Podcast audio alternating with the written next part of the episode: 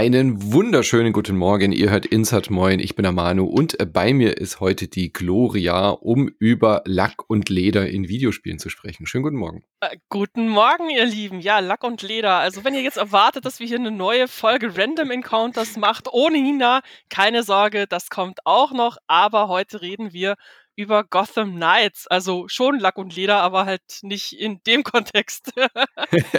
Lack und Leder, Hiebe und Schläge, so weit sind wir nicht davon entfernt. Äh, ist, äh, die große Fetischparty in Gotham steigt wieder. Ey, alle, sind alle sind maskiert, genau. Und vor allem, wir spielen ja jetzt nicht nur einen Lederfetischisten, sondern gleich mal vier. Ist doch gleich auch. Gleich eine Gangbang auch noch, meine Güte. oh Mensch, Manu. Okay, jetzt sind hoffentlich alle wach, die uns zuhören, ne? Ja. Zum Frühstück, genau. Oh Gott. Da bleibt ja. auch das Croissant im Hals stecken. Nein, Gotham Knights ist heute unser Thema. Äh, du bist die absolute Spezialexpertin für Gotham Knights und wir müssen darüber reden. Äh, das war lange überfällig. Ich habe mich tatsächlich auch drauf gefreut und dann ist meine Vorfreude aber so ein bisschen in den Keller gefallen, weil als das Spiel dann rauskam, äh, wurde mir so ein bisschen die Vorfreude genommen. Dass es wurde mehr oder weniger in der Luft zerrissen. Und darüber müssen wir reden. Ob es wirklich A, äh, so ein Flop ist, äh, B, was es denn überhaupt ist, was es kann, was es gut macht, was es vielleicht weniger gut macht. Und äh, ich finde, da lohnt sich auf jeden Fall nochmal ein Blick, denn gerade die die Batman-Spiele haben ja schon einen recht hohen Stellenwert. Die waren jetzt nicht alle gut. Das erste ist meiner Meinung nach immer noch unübertroffen, wie man in dem Gefängnis darum äh, tourt. Aber auch die anderen Spiele hatten wirklich ihre großen Stärken. Und das war jetzt ja zumindest die Hoffnung. Ich meine, sieben Jahre ist es her, dass wir das letzte Batman-Spiel in Gotham äh, gesehen haben. Und äh, wenn man äh, so lange dran arbeitet bei Warner, dann kann es entweder bedeuten, dass es zig äh, Iterationen durchgelaufen ist und vielleicht dann äh, doch nicht das Endprodukt geworden ist, was es sein sollte, oder es wird ein richtiger Knaller. Aber das ist es, glaube ich, nicht geworden, oder Gloria? Mm, nicht so wirklich, leider. Denn ähm, zum einen, wir spielen ein Batman-Spiel ohne Batman, denn Batman ist tot. Ja, wirklich. Äh, wenn ihr gehofft hattet, ihr könntet nochmal hier als der große Rächer durch Gotham eilen, schwingen, fahren, prügeln, Leider nicht, denn schon in der Opening-Sequenz wird der gute Batman vom Leben in den Tod befördert. Ich spoilere aber nicht wie, denn das solltet ihr, wenn ihr das Spiel selbst spielen möchtet, natürlich auch noch selber rauskriegen können. Wir spielen dafür die Bat-Familie, mhm. nämlich Red Hood, Batgirl, Robin und Nightwing. Also alle, die in irgendeiner Form mal von dem guten Batman ausgebildet wurden, sich jetzt als seine Erben begreifen und versuchen müssen, diese dauernd kriminalitätsgeschüttelte, kaputte Stadt irgendwie noch zu retten. Und ja. wir wissen ja, ein bisschen retten können wir sie immer, aber es hält nie lange an. Genau.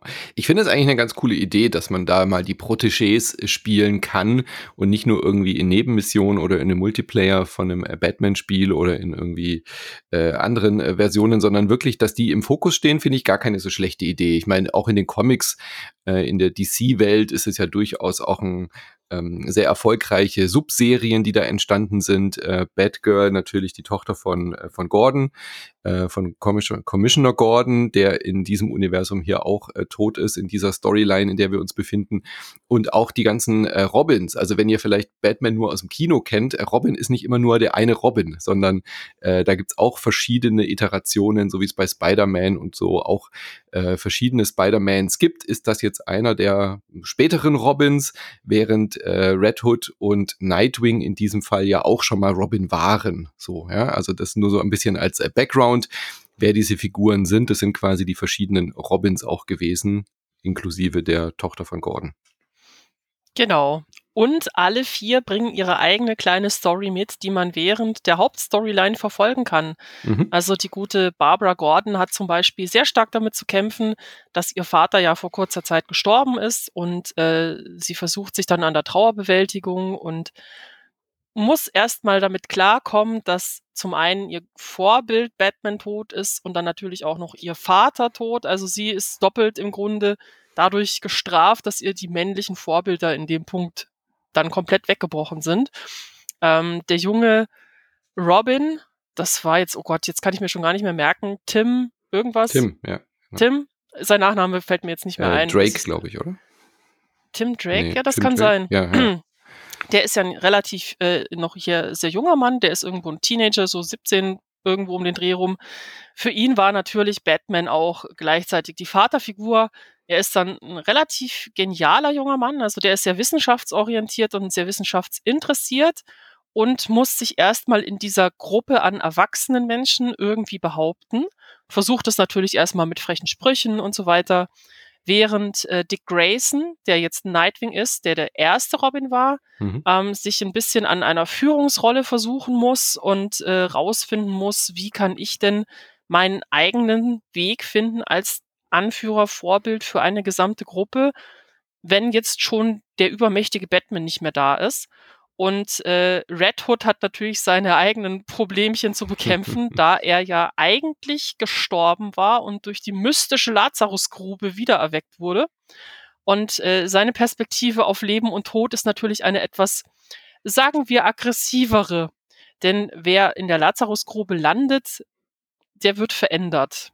Hm. Mehr oder weniger. Je häufiger man drin landet, desto mehr Veränderung. Glücklicherweise hat er nur einen Durchgang hinter sich und ist noch ein Rächer, der es mit den Menschen gut meint.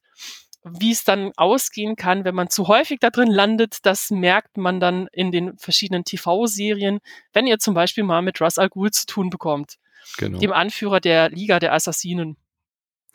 Also ihr seht schon, äh, sehr viel Background-Wissen wird hier auch abgefragt. Äh, ich meine, mit diesen vier Charakteren, das versteht man schon, auch wenn man jetzt irgendwie noch nie was mit DC-Comics am Hut hatte, versteht man schon, ah, okay, der Nightwing ist so quasi wie so eine Variante von Batman, Batgirl ist eh klar. Bei dem Jason Todd, das kommt dann wirklich auch durch diese, durch diese persönlichen Missionen äh, raus, dass man da darüber auch redet, aber es wird schon auch viel vorausgesetzt. Also das Spiel ist jetzt nicht so, dass es dir sagt, hey, das ist jetzt eine Origin Story oder so, sondern das wirft dich schon auch in diese, in dieses Gotham rein und du musst schon auch ein paar Eckpunkte mal gucken oder vielleicht mal bei, bei Wikipedia oder so nachlesen, was ist denn jetzt mit dieser Figur, wer ist denn die überhaupt und so.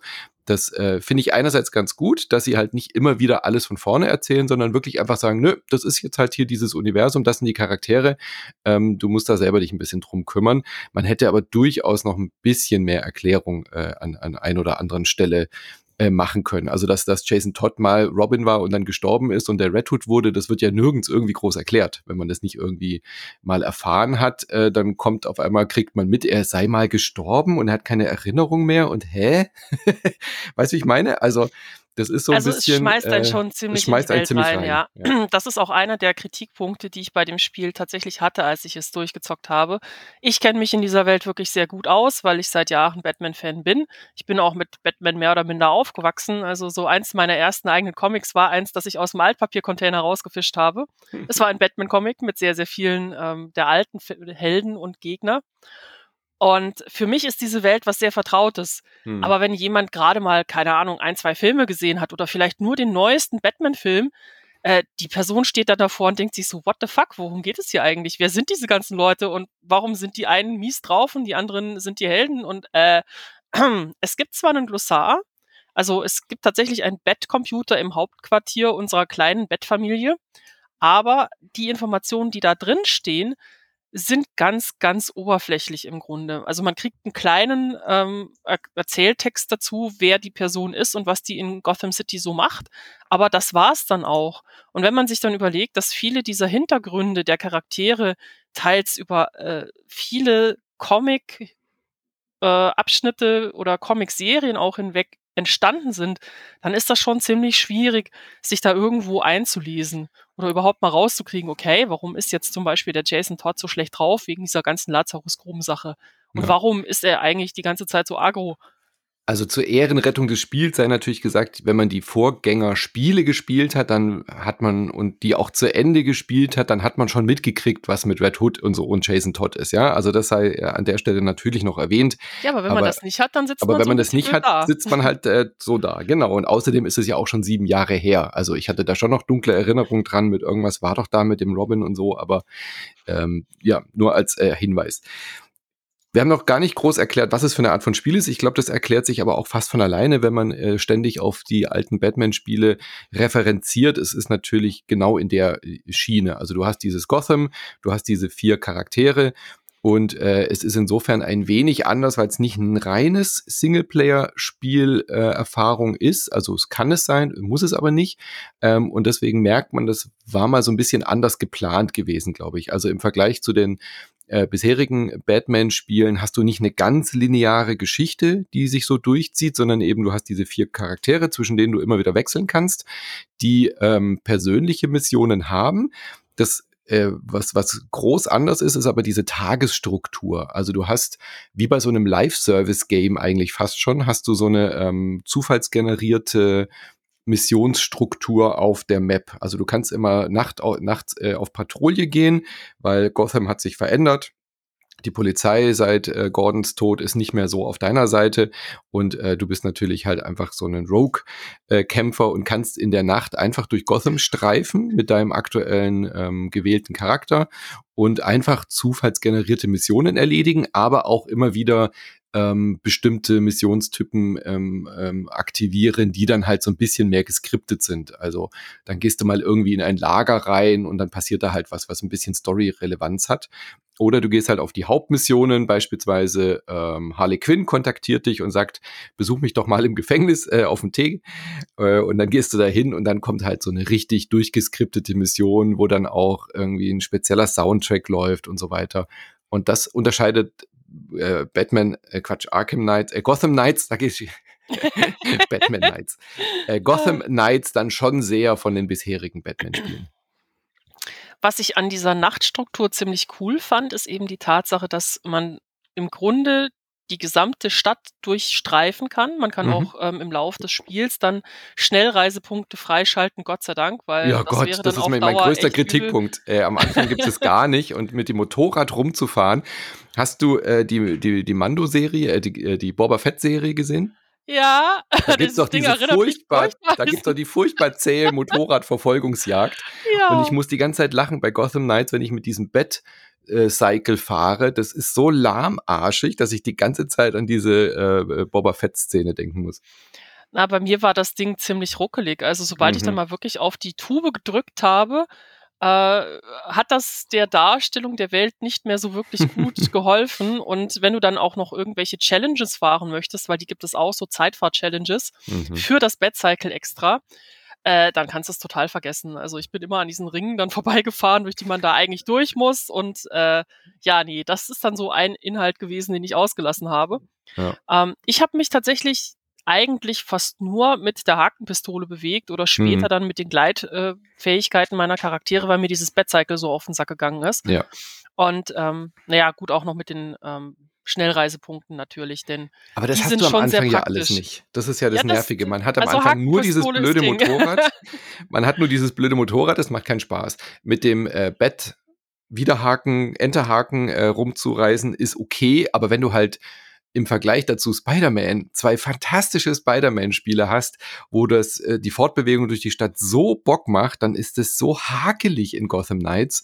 Äh, bevor du dann diese Gleitfähigkeit kriegst, ist es wirklich eine Katastrophe. Du hast keinen Schnellreisepunkt, ein blödes Motorrad und nur diese Greifhaken. Ich bin immer mit Mühe und Not am Anfang halt zu den Hauptmissionen und bin schnell wieder zurück per Schnellreise ins Ding, um irgendwie halt aufzuleveln.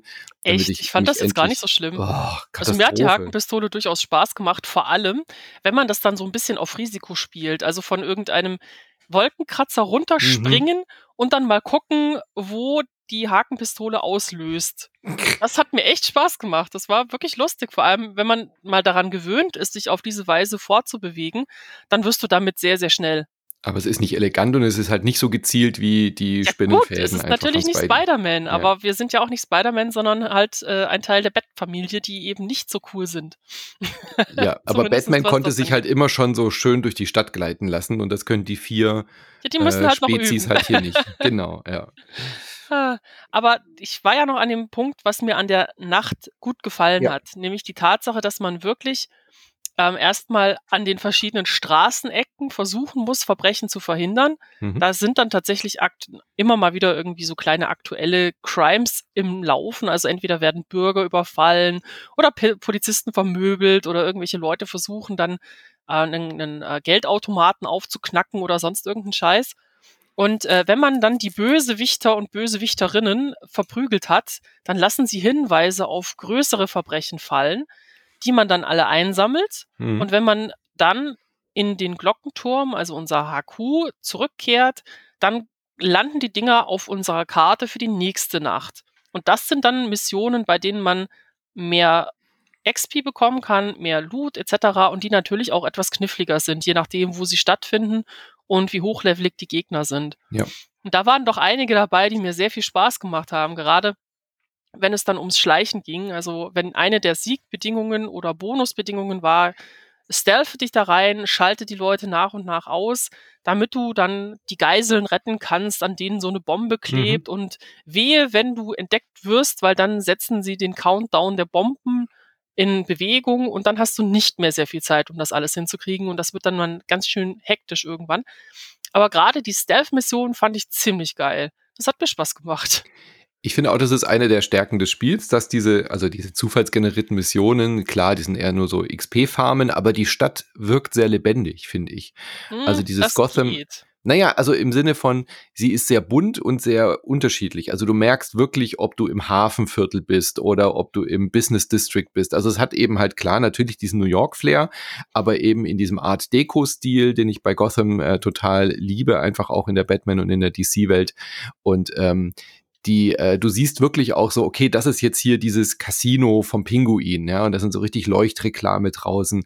Dann läufst du in eine Gasse rein und da ist dann irgendwie ein äh, koscher äh, Laden und so weiter. Also ich finde die die Welt als solches, die ja bei Batman auch immer eigentlich ein Hauptdarsteller ist, die funktioniert für mich sehr gut, einfach nur so optisch und von der Ästhetik und wie sie äh, auf mich wirkt und wie verschachtelt sie ist.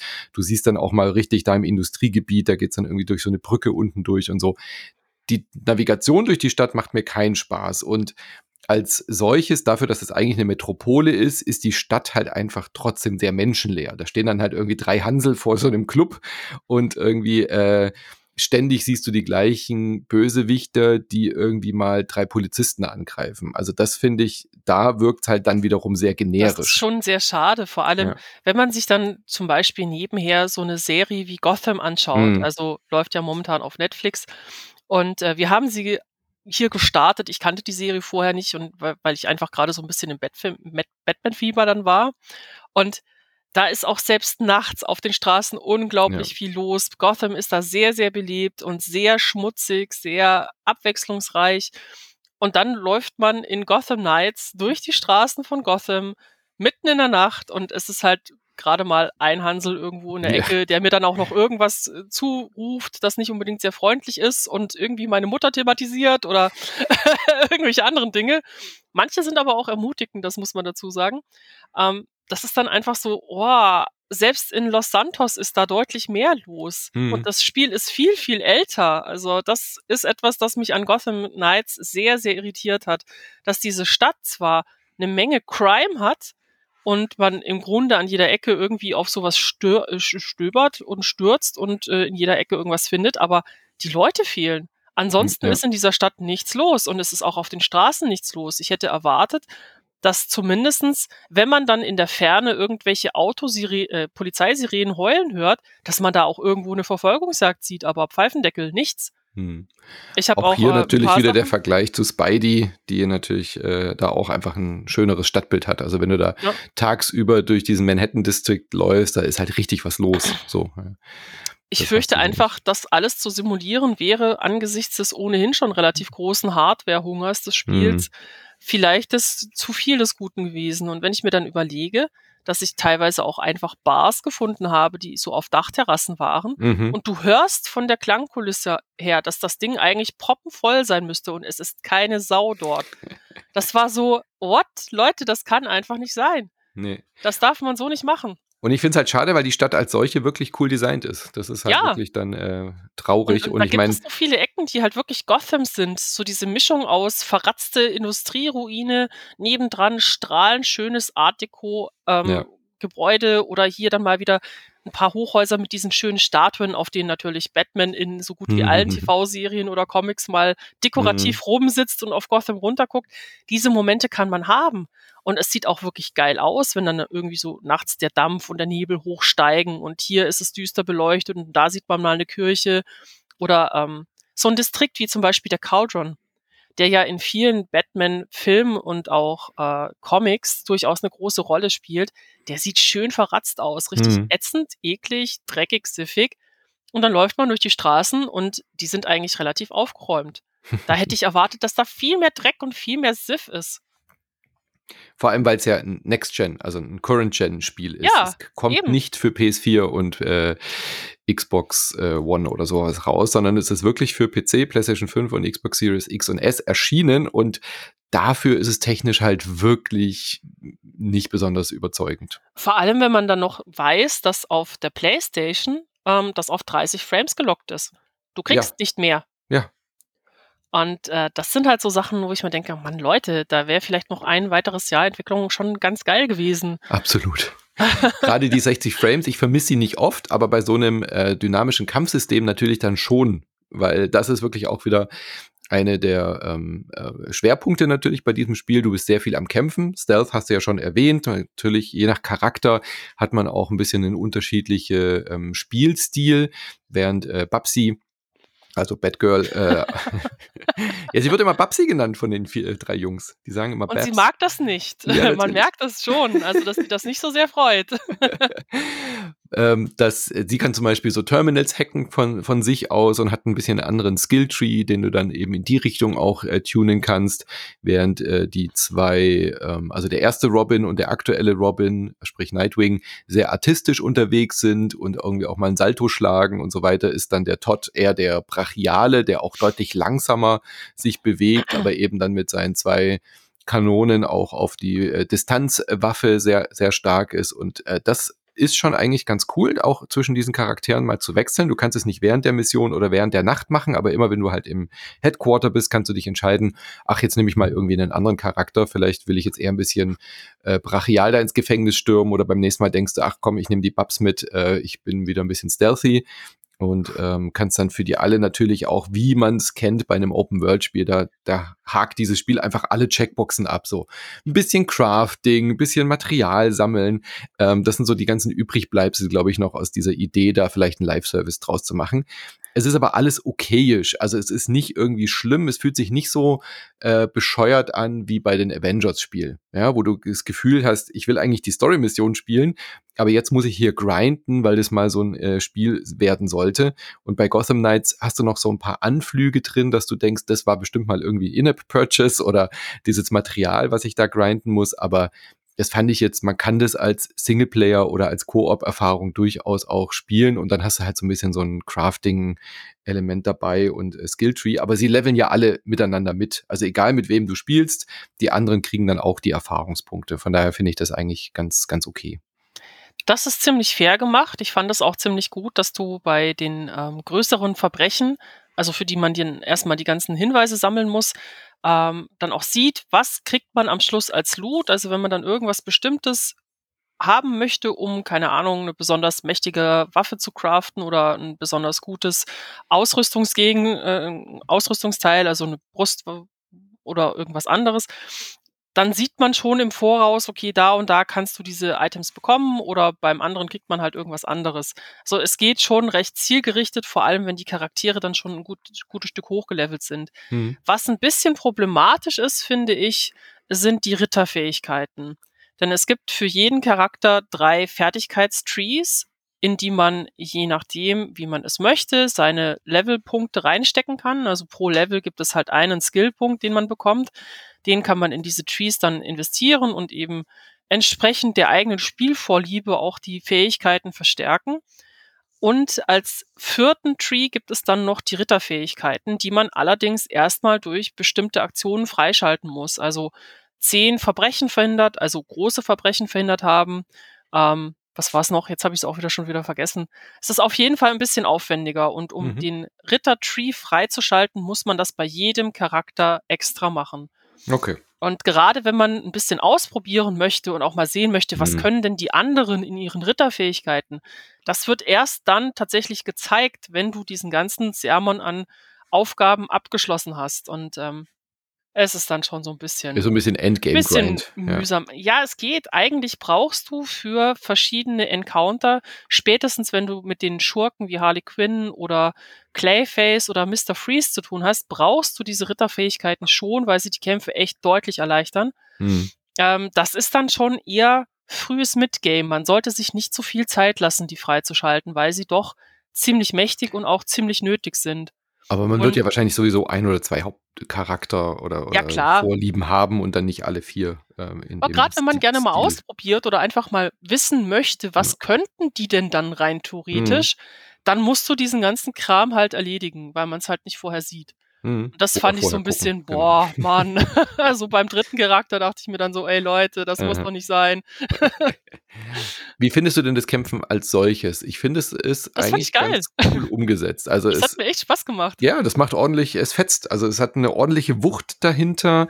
Man hat eine schöne Varianz. Man hat dann eben auch immer wieder neue Spezialfähigkeiten, die sich über so eine Energieleiste aufladen, die Schwungleiste, die du dann einsetzen kannst. Und äh, also ich finde, das war immer einer der Stärken der Batman-Spiele und das haben sie tatsächlich auch gut beibehalten. Ähm, auch wenn es jetzt ein anderes Studio ist, das ist jetzt ja nicht Rocksteady, die das gemacht haben. Aber ähm, es fühlt sich sehr ähnlich zu den Batman-Spielen an. Es spielt sich ein bisschen anders, weil du kein Ausweichen, äh, du hast Ausweichen, aber äh, du hast keinen Blocken mehr. Ähm, da muss man ein bisschen sich dran gewöhnen. Man hat, kein, halt nur keine noch Riposte, also keinen direkten Konter mehr. Das ist genau. das, was fehlt. Leider. Also manchmal wäre das schon ganz cool gewesen, vor allem wenn man so wie ich mit Maus und Tastatur spielt, ist hm. die Steuerung. Ja, ich habe ich habe das komplett mit Maus und Tastatur durchgespielt. Jetzt sind wir auch noch im Sadomaso-Genre angekommen. Nein, das geht tatsächlich ganz gut. Also du musst dich eingewöhnen, aber das ist tatsächlich eines der wenigen Actionspiele, bei denen die Umsetzung für Maus und Tastatur tatsächlich taugt. Oh mein Gott. Ich ja. kann mir das nicht vorstellen. So, Doch, so das geht. Ich habe hab auch den Endkampf damit gemacht. Ohne aber Witz. Warum? Weil ich wissen wollte, ob es geht und wie gut es geht. Ich habe das Spiel für, für GameStar ja getestet. Also man muss dann schon ja, gut, versuchen, dann musst du natürlich auch den PC. Ja. Mhm. ja klar, logisch. Ich habe PC gespielt und ich hatte auch einen Controller hier in der Hinterhand, wäre es zu nervig gewesen. Aber es ging. Das hat wirklich gut funktioniert. Na gut, äh, kann man machen, muss man nicht tun. Nein, es ist natürlich schon sehr auf Gamepad ausgelegt, aber gut zu wissen, dass es überhaupt geht, okay. Ähm, aber es hat Bock gemacht. Ähm, vor allem, sie spielen sich ja wirklich leicht unterschiedlich, gerade was die Geschwindigkeit angeht. Ähm, und dann irgendwie auch eine Rauchbombe zünden. Also man hat schon so diese, diesen, diesen, diesen Batman-Flair auf jeden Fall. Ich fand das interessant zu sehen, äh, wie unterschiedlich stark die Charaktere sind, mhm. wenn du im Koop spielst. Wir haben für den Test ja dann auch mal ähm, ein paar Stunden im Koop verbracht. Also äh, der Kollege, der damals das Testvideo gemacht hat und ich gemeinsam sind wir dann da durch äh, Gotham durchgestrollt. Wir haben dann mal unsere ganzen Charaktere durchgetestet, um zu schauen, wie funktionieren mhm. die denn ganz miteinander. Ist das taugig? Macht das Spaß? Wie läuft das und so weiter? Und wann immer ich meinen Red Hood ausgepackt habe, war mein Kollege dann so ein bisschen frustriert, weil er meinte so, hey, äh, ich brauche mit Batgirl so ewig, bis ich dann mal tatsächlich drin im Kampf bin. Da hast du schon alles umgeballert. Und ja, es stimmt. Also da hat Red Hood gegenüber den anderen Charakteren durch seine Fernkampfneigung extreme mhm. Vorteile. Und wenn man ihn ein bisschen ausgebaut hat, dann wömst der so viel auf den ersten Blick mal weg. Es ist echt Wahnsinn. Wie funktioniert denn das äh, Koop generell? Also man, äh, ich habe das jetzt nämlich gar nicht äh, gemacht. Find mal jemand, der jetzt noch dieses Spiel spielt. Hättest du mich mal gefragt, ne? ja, aber ich habe es nee, also, auf der äh, Playstation gezockt. Äh, da habe ich dann echt Also Crossplay geht, das ist nicht das Thema. Okay, gut. Ähm, das Aber es ist, ist äh, nahtlos, oder? Also ich, du könntest jetzt einfach in mein Spiel rein, bist du dann das in mein Spiel, ist bist super. du dann. Also das ist wirklich eine der Mechaniken, die mich mega positiv überrascht haben. Du brauchst die Person halt nur irgendwie in deiner Freundesliste oder so und äh, zack, bam, kannst du sofort in das Spiel mit rein. Oder man startet halt das Spiel und sagt, ich möchte halt irgendwo mit dazugeschmissen werden bam, werfen sie dich dann irgendwo bei jemand anderem rein. Und das funktioniert nahtlos, ohne Probleme, keine Übertragungsschwierigkeiten etc. Also das habe ich schon viel, viel schlimmer erlebt. Mhm. Was dann natürlich ein bisschen blöd war, ähm, wenn deine Internetleitung nicht die superschnellste ist, das merkst du sehr schnell. Mhm. Gerade wenn es dann halt mal eine etwas größere Menge an Gegnern ist. Äh, das wird dann schon hakelig und schwierig und dann sieht man auch zwischendrin mal nicht so genau, was da gerade alles passiert. Und äh, ich lag auch zwischendrin einfach einfach mal auf dem Boden, weil ich nicht mitgekriegt habe, dass ich auf den Kopf gekriegt habe. Wir hatten leider beide so ein bisschen die schwachbrüstigen Kackleitungen. Insofern, mh, hm, naja. Und wie funktioniert das mit der Progression? Also wer ähm, ist der Host dann die äh, Welt, wirst, in die taucht man ein? Äh, du wirst auf mit? diese Welt angepasst. Das mhm. funktioniert sehr, sehr gut. Also da hatte ich auch nicht die wirklichen Probleme. Also sprich, wenn ich jetzt Newbie bin und du hast irgendwie schon 18.000 Skill Points, dann äh, wird dein Charakter einfach runtergestuft auf die gleiche Ebene wie meiner. das kommt darauf an, wer hostet. Ja, ja, meine ich ja, genau. Also de, zu dem Host, zu dem man halt kommt. Aber ja. wenn du jetzt deine Mission erledigst, bei mir im Spiel, ist die dann bei dir auch erledigt? Ja, das ist sie dann, aber du kannst sie wiederholen, wenn du es möchtest. Okay, das ist doch schon mal. Äh, man wird auch so halbwegs besser als bei Ubisoft. also man, man wird tatsächlich auch so halbwegs in die Mission des anderen dann rein integriert, aber so richtig nahtlos ist es nicht. Also man merkt schon, dass da im Grunde noch ein bisschen Entwicklung hätte hm. stattfinden hm. können sollen wollen. Die Charaktere unterhalten sich dann in Cutscenes tatsächlich auch ab und an mal oder man sieht beide durchs Bild laufen, aber so richtig starken Bezug aufeinander nehmen sie nicht. Hm. Ähm, was ich ja ganz interessant finde, weil es wird ja alles viermal gesprochen sozusagen. Also die haben ja alle vier unterschiedliche SynchronsprecherInnen. Und dann bin ich halt mit äh, Batgirl zu Harley Quinn und da kam mhm. dann auch wirklich ein speziell angepasster Dialog, wo ja, sie gesagt hat, ah, Girls Night, Mädchenabend. ja, genau. So, und äh, mit den Jungs hätte sie wahrscheinlich eher geflirtet oder was anderes gesagt. Also das finde ich um, schon ähm. cool. Wenn man jetzt aber zu zweit dahin geht, reagiert sie dann darauf auch? Hast du sowas auch gesehen? Das haben wir leider nicht getestet. Wir haben eine Story-Mission aus der Hauptgeschichte miteinander gespielt. Mhm. Ähm, da reagierte der Gegner, Schrägstrich, äh, das Spiel auf den Charakter, der das gehostet hat. Mhm, ja, klar. Und ähm, ich kann dir zumindest eines verraten. Ich habe ja beim Anspiel-Event äh, Batgirl gespielt und war dabei Harley Quinn und habe mir dann gesagt, okay, ich möchte mal testen, was passiert, wenn ich mit einem anderen Charakter zu ihr gehe. Ich bin mit Nightwing hin mhm. und hat es da noch auf Englisch gestellt. Und sie hat ja dann immer so ein bisschen schöne Spitznamen für unseren mhm. Bat-Nachwuchs. Also Batgirl wird da dann ganz schnell zu Brad. Brad Girl, genau. Und äh, Nightwing wurde zu Nightbutt. den sie dann auch so ein bisschen, ja, äh, angeflirtet hat, aber in einer Art und Weise, in der du sehr deutlich gemerkt hast, sie verarscht ihn. Das war schon ziemlich geil. Ich habe sehr gelacht dabei. Ich liebe Harley. Harley ist die beste. Harley ist super. Wobei ich sagen muss, der Endkampf gegen sie, der, der kostet auch so ein bisschen Nerven. aber die Mission Haare. ist genial. Also das war einer der die Highlights tatsächlich. Super. Die Mission, äh, die dann speziell diese Charaktere im Mittelpunkt haben, die sind wirklich cool. Äh, man muss sich durch sehr viel generische 0815 Quests durchprügeln, um dann wieder diese kleinen Highlights zu kriegen. Aber das ist schon cool gemacht. Also äh, wie sie dann da diese, diese Party steigen lässt und dann kommt äh, Living La Vida Loca in so einer Ska-Punk-Version äh, so im Gefängnis. Oh, das Mann. ist so fantastisch. Das ist wirklich ein, wahrscheinlich fast schon das Highlight des Spiels. Ja. Um, also die ganzen Missionen, die mit Harley zu tun haben, hm. bleiben schön durchgedreht. Schön so ein Knallermoment wie La Vida Loca hatte ich dann danach nicht mehr, aber es ist halt wirklich Harley Quinn. Also man ja. merkt wirklich, da steckt Liebe für diese Charaktere drin. Und ähm, hast du tatsächlich auch mal die Missionen um Clayface gefunden? Nee, soweit war ich dann wohl noch nicht. das fängt nämlich auf eine ziemlich witzige Art und Weise an, nämlich du bekommst mit, dass in Gotham irgendwelche Leute überfallen werden mhm. und man denkt am Anfang zuerst noch so, ja, das ist halt so ein typischer Überfall, ne? irgendwelche Bösewichter verkloppen mal wieder irgendwelche Bürger. Ich bin dann dahin und merke, da ist irgendein Typ mit unglaublich langen Armen, der sich super gut verformen kann, der versucht dann bei einem Bürger irgendwie die Kohle abzuziehen. Mhm. Und ich habe den Typen natürlich gerettet, logisch, ich bin ja ne, Batgirl, Nightwing, was auch immer, irgendjemand. Und äh, dann bleibt von meinem Angreifer nur irgendwie Lehm auf dem Boden zurück, den wir dann nach und nach durch mehrere dieser kleinen Angreif-Events zusammensammeln und dann rausfinden, okay, offensichtlich hat Batman den guten Clayface nicht komplett entsorgt und äh, es finden sich jetzt überall in der Kanalisation und im Wasser von Gotham Reste von Clayface, die sich so langsam zusammensetzen. Geil. Also im Zweifel haben wir auch schon ziemlich viel Clayface getrunken, was dann auch in der entsprechenden Cutscene sehr, sehr lustig war, weil da tatsächlich jemand mit einem Glas Wasser stand, so, was? das war ziemlich gut. Ich finde, was das Spiel auch gut macht, ist so diese Mischung aus äh, ernsten Momenten, du hast schon angesprochen, oder aber auch eben diesen lustigen Momenten, wie gerade eben.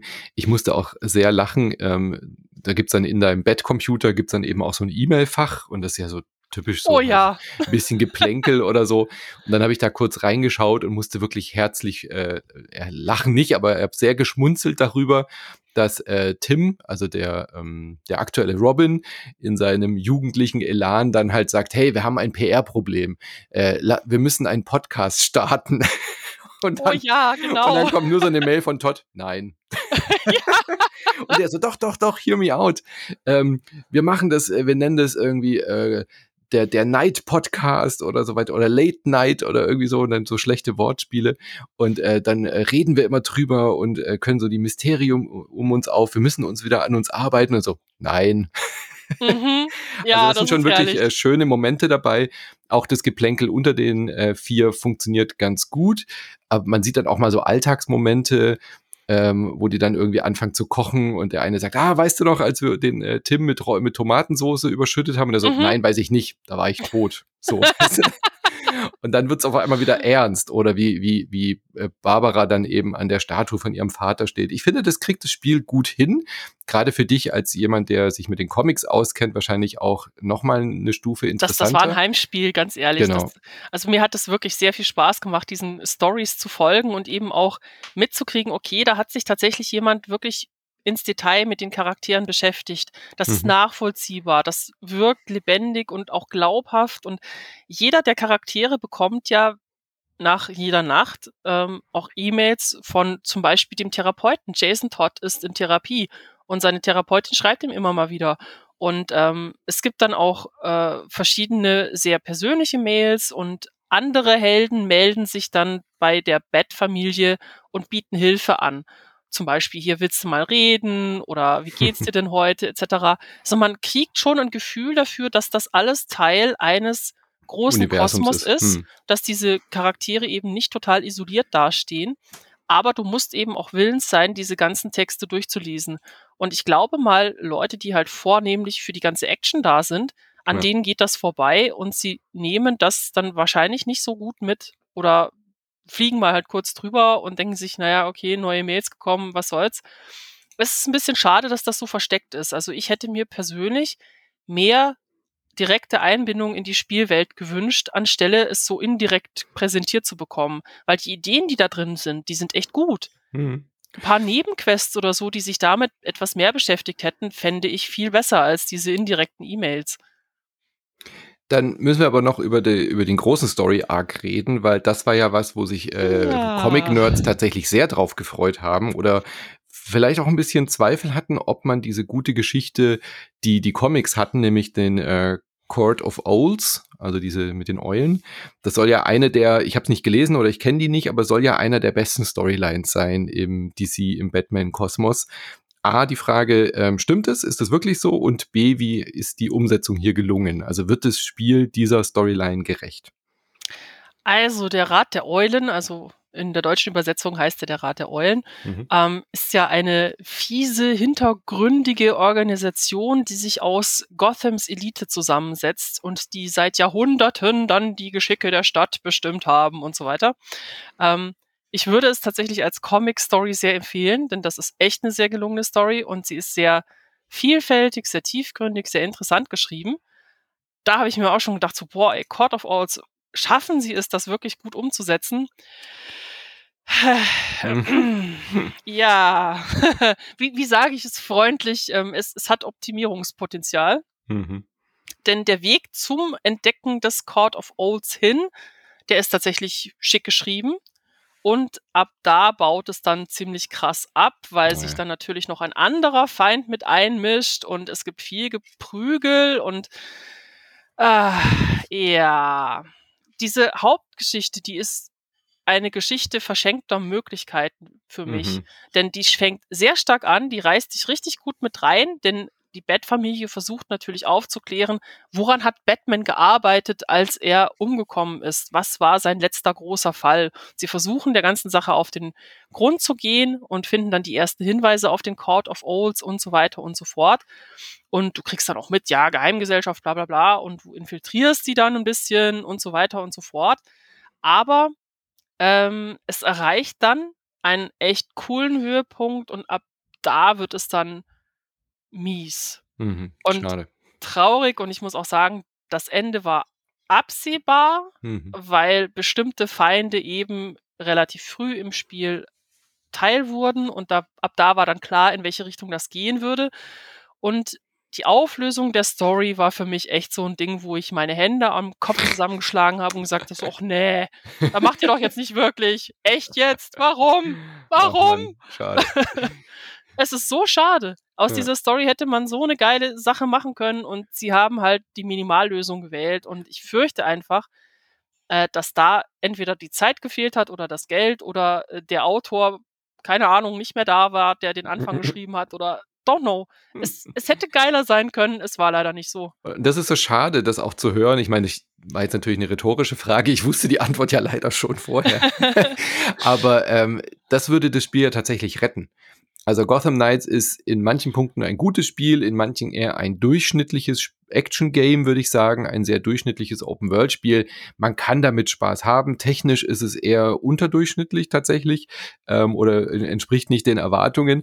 Aber wenn dann jetzt wenigstens diese Geschichte gut ist, weil die Charaktere funktionieren für mich, ja, die Welt funktioniert auch einigermaßen, wie die Charaktere sich da drin bewegen und äh, ich habe auch tatsächlich Interesse daran, diese einzelnen Story-Arcs von diesen vier Protégés irgendwie ähm, zu erfahren und äh, rauszufinden. Und das, das würde mir Bock machen. Und wenn jetzt dann noch diese Gesamtstory irgendwie, die Fäden im Hintergrund irgendwie gut zusammenlaufen würden. Weil das, was ich anfangs gesehen habe, hat mich ja tatsächlich auch motiviert, da weiterzuspielen. Mhm. Und man kann es ja einigermaßen gut als Singleplayer-Spiel spielen. Also das ist ja, man muss ja gar nicht auf diese Multiplayer-Komponente eingehen. Und wenn man jemanden kennt, der äh, ein bisschen Lust hat, dann kann man auch ein bisschen im Koop weiter grinden. Das finde ich eigentlich eine ganz gute Lösung. Und ich finde gut, dass es eben nicht so ein Service-Game geworden ist, sondern man das wirklich einfach so in seinem Tempo dann irgendwie erleben kann. Aber da, dieses, dieses viele Mittelmäßige, was in diesem Spiel ist, würde sich halt rechtfertigen, da Zeit zu investieren, wenn dann halt diese, diese Verschwörungsgeschichte da im Hintergrund, wenn die dann irgendwie auch noch so, ja geil, dafür hat sich jetzt gelohnt, weil ähm, ich finde, die Batman-Spiele haben das immer ganz gut hingekriegt, da dann auch irgendwie coole Stories zu erzählen. Gerade dieses, wo man äh, den Joker immer nur so in seiner Fantasie, weißt du, so, mhm. das war, das war ja. richtig packend und das hat richtig motiviert.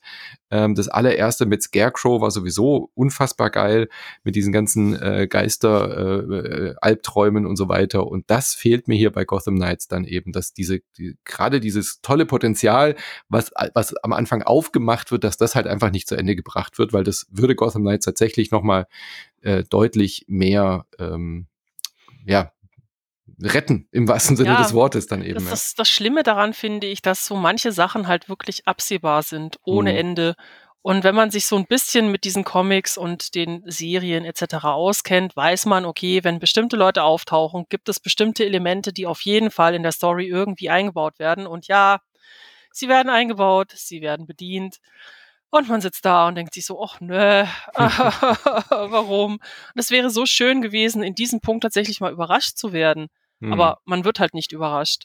Und was ich am traurigsten eigentlich finde, ist die Tatsache, dass den Helden, die wir über die ganze Story hinweg aufgebaut haben, die wir begleitet haben, bei denen wir gesehen haben, wie sie ihre persönlichen Probleme nach und nach zu überwinden beginnen, dass denen am Ende eine bestimmte Möglichkeit einfach genommen wird, etwas zu tun. Und ähm, mehr möchte ich nicht spoilern, weil hm. das ist der Punkt, der mich halt wirklich am aller, allermeisten enttäuscht hat. Sowas darfst du als Autor nicht machen.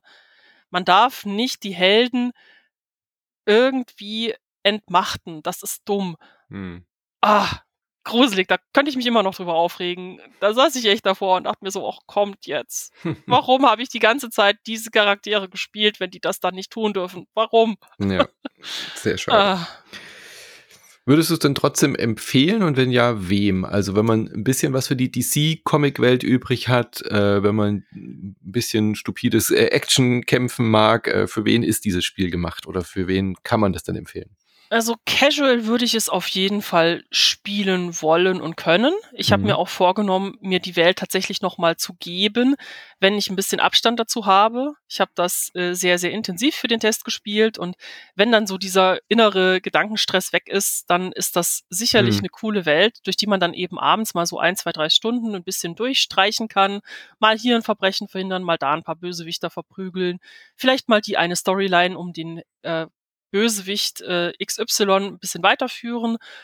dann ist das sehr entspannt, wenn man sich nicht unter Druck setzt und auch wenn man mit den Flaws der Hauptstory leben kann, ist das jetzt kein schlechtes Spiel. Vor allem, weil diese Kämpfe echt Laune machen. Also da habe ich teilweise diese Finish-Moves wirklich nur gefeiert, wenn dann die gute Batgirl mit ihrem Tonfa so einen richtig mega Riesentypen auf den Boden knallt, wupp nochmal draufgehauen hat und zack bleibt er liegen. Und das, mhm. das fühlt sich so richtig schön superheldenmäßig an. Auch die Bewegung durch die Stadt mit der Hakenpistole. Für mich war das cool. Ich hatte mhm. da wirklich meinen Spaß damit. Oder wenn man dann halt eben auch merkt, okay, die Charaktere fangen jetzt langsam an, mit ihren verbesserten Fähigkeiten auch mehr auszuteilen. Die können bestimmte Sachen sehr viel besser. Das ist gelungen. Wenn man als Casual-Spieler sich nicht zu viel vornimmt für einen Abend, wenn man diese Story auch gerne in Häppchen spielen möchte, ist das ein ziemlich witziges Spiel. Ja. Wenn du auch der totale Nerd bist, also jemand, der diese ganzen Stories kennt und auch eine bestimmte Erwartung hat oder sagt so, hey, ich möchte gerne äh, nochmal so ein Arkham Knight spielen oder so, vergesst es. Das kriegt hm. ihr nicht. Ja. No way. Ja. Und man sollte nicht erwarten, dass das jetzt auf dem Niveau ist wie die alten Batman-Spiele. Ich meine, auch Leider die waren nicht. sehr unterschiedlich. Batman Origins war jetzt auch nicht so der Knaller. Aber, ähm, aber gerade die Arkham-Spiele, genau. daran muss es sich messen lassen und so gut Klar. ist es halt einfach nicht. Nee. Äh, immerhin besser als Avengers, das kann man sagen. ich glaube, das ist jetzt aber nicht so schwer, oder? nee. Ähm, aber ich muss dazu sagen, ich habe es nicht gespielt. Ich habe nur die Tests dazu gelesen und dachte mir so, okay, Mut zur Lücke, das lässt du lieber. Hm, ja. Hast du es gespielt? Äh, ja, ja, ich habe die wegen Kamala wollte ich ein bisschen die die die Hauptkampagne spielen. Ich habe es jetzt zweimal angefangen, aber immer wieder abgebrochen, weil du halt Weil. halt immer sehr schnell an diesen Punkt kommst, wo du dann diesen Grind kriegst, wo du dann halt Aha. halt Standardmissionen machen musst und das halt diese, diese Service-Game-Geschichten, die da einfach nerven. Du kannst nicht einfach die nächste Story-Mission spielen und das geht ja hier wunderbar. Ja, gut. Ach ja, Leute, wenn, wenn ihr Kugelschwämme hasst, also diese Art von Boss, die wirklich hm. unendlich viel Schaden fressen, lasst die Finger von Gotham Knights. das auch, ja. Die Bosskämpfe sind wirklich auf diese Art und Weise ausgerichtet. Kennst du einen Bosskampf, weißt ja. du, was dich bei den anderen erwartet. Ganz, ganz viel draufhauen, ganz, ganz viel bewegen, ganz, ganz viel ausweichen und ganz, ganz viel auf die Fresse kriegen. Ja. Äh, das ist auch so ein Punkt, wo ist ich mir gedacht habe, ey, das hätte cooler werden können. Ja. Absolut, ja. Also selbst der Kampf gegen Harley Quinn war halt von dieser Sorte und da hätte hm. ich mir echt gewünscht, dass es witziger wird, spannender, hm. lustiger irgendwie, weil Harley Quinn, äh, die Story um sie ist ziemlich cool, aber dieser Endkampf, no way, geht echt gar nicht. Ja. Gut, ich glaube, wir haben alles gesagt über dieses Spiel, was gesagt werden äh, muss. Äh, ja. Es ist ein Ticken besser, als man vielleicht denkt, aber dann auch nicht arg viel. Na, für aber mich wäre das tatsächlich so ein Sale-Kandidat. Also wenn, wenn, äh, das ist ein Sale-Kandidat. Das kauft Sale, man sich nicht ja, zum ja. Vollpreis, sondern wenn halt mal wieder Steam-Sale ist für, keine Ahnung, äh, 50 Prozent des ursprünglichen Preises, dann ist es okay. Definitiv. Wenn man so ein bisschen Bock hat auf die Welt, dann ist das schon auch okay. Und wie du schon gesagt hast, so in kleinen Dosen. Also immer mal wieder ein, zwei Nächte äh, so spielen oder mal abends ein Stündchen, dann ist das völlig, äh, völlig cool. Auch eben gerade durch diesen ähm, sehr nahtlosen kooperativen Modus kann man das eben auch ähm, gemeinsam dann erleben. Das ist schon witzig. Das macht schon Spaß. Absolut. Gut. So, das war's für heute. Das war unsere Sonntagsfolge. Wenn ihr äh, sagt, ich will mehr von Insert Moin hören und äh, wissen wollt, was, was, was meint denn der Manu mit diesem ganzen Sex-Talk am Anfang? Es gibt ein wunderbares Format namens Random Encounters, das du zusammen mit äh, Nina machst. Da redet ihr ja wirklich dann über Sexualität und Liebe in Videospielen. Das ist eines äh, von vielen Formaten, die ihr bei uns bekommt, wenn ihr uns unterstützt auf patreon.com slash insertmoin oder auf steadyhq.com slash insertmoin. Das ist die gleiche äh, Idee dahinter. Ihr schließt ein kleines Abo ab für fünf Euro im Monat, bekommt ihr dann äh, Montag, Mittwoch und Freitag zusätzliche Folgen zu dieser Sonntagsfolge und unterstützt eben unabhängigen Videospieljournalismus. Wir sind komplett werbefrei, wollen das auch bleiben, werden das auch bleiben, aber es funktioniert natürlich nur, wenn äh, eine so tolle Community da hinten dran ist, wie ihr es seid. Also klickt doch mal ein Abo, das äh, würde uns sehr freuen und dann hören wir uns bereits am Montag hier schon wieder mit einer neuen Folge. Und ich sage äh, vielen lieben Dank, äh, Gloria. Und was äh, gibt es nächstes Mal bei Random Encounters? Da werden wir uns tatsächlich mit äh, Erotikspielen in VR unterhalten. Da bin ich schon sehr, sehr gespannt darauf. Nina sehr hat da cool. ziemlich viel durchgetestet und äh, ich darf sie dann ein bisschen ausquetschen, wie das denn alles funktioniert und was man da so alles erwarten kann. Und da schließt sich der Kreis. Das war quasi die erste inoffizielle Folge Random Encounters. Da hieß es noch nicht so, da hatten wir Nina noch nicht dauerhaft an Bord. Aber mich hat das Thema auch total interessiert und dann hatten wir ähm, Nina und ich mal eine Folge zu VR also Sex in VR gemacht und äh, uns darüber dann eben auch so ein bisschen ausgetauscht. Könnt ihr äh, bei uns im Archiv auf jeden Fall hören, auf Insert Moin und dann Abo äh, klicken und dann die nächste Folge dazu hören und wir hören uns. Tschüss. Macht's gut und schönen Sonntag.